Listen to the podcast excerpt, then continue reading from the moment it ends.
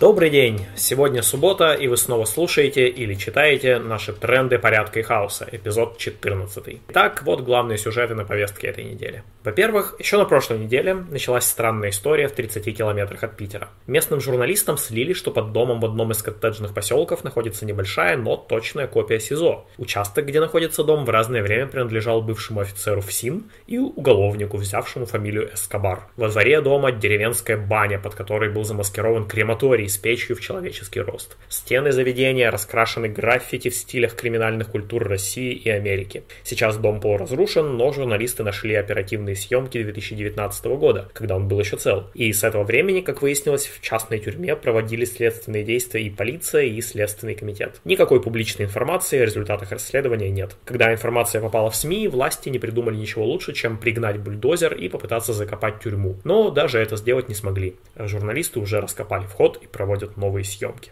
Во-вторых, как известно, прошел обыск у шеф-редактора издания The Insider Романа Доброхотова и его родителей. Роман Доброхотов, к которому приходили менты на этой неделе, конечно, убежденный либерал, но он также и последовательный, в отличие от многих других либералов, противник национализма. Поэтому в The Insider анархисты и антифа неоднократно публиковались или выступали собеседниками журналистов. По уголовному делу о клевете Доброхотов проходит свидетелем, но менты умудрились изъять у него не только планшеты, ноутбук и телефоны, но и загранпаспорт. Интересный момент. Обыски прошли по заявлению Сталины Гуревич, которая была адвокатом знаменитого Михаила Бекетова. А сейчас Гуревич представляет а, голландского блогера, которого издание Доброхотова обвиняет в сотрудничестве с российскими спецслужбами. В-третьих, с 14 августа все таксисты, работающие в Москве и Московской области, обязаны зарегистрироваться в новой государственной системе. С ее помощью планируется собирать больше налогов, отсеивать людей без российских автомобильных прав и с маленьким стажем вождения. Ну и э, не давать работать более 11 часов в сутки. Правда, не из-за заботы о здоровье водителей, конечно. Все в лучших собянинских традициях. Программа глючит, собирает кучу данных и не имеет на то законных оснований. Многие таксисты уже намерены сменить профессию. В-четвертых, движение Талибан уверенно движется к победе в Афганистане. Многострадальную страну, похоже, вновь ждут средневековые порядки, религиозный фундаментализм и ограничение прав женщин. Это, конечно, история о том, что демократия не привозится на американских танках. Сейчас войска США покидают страну. А, забавно, что с талибами переговоры теперь ведет в том числе глава Российского Министерства иностранных дел Сергей Лавров. То есть э, министру можно встречаться с представителями организации, признанной в России террористической. А как террористов у нас судят ребят, обсуждавших Жлобицкого в соцсетях, или незаконно осваивавших навыки выживания в лесу,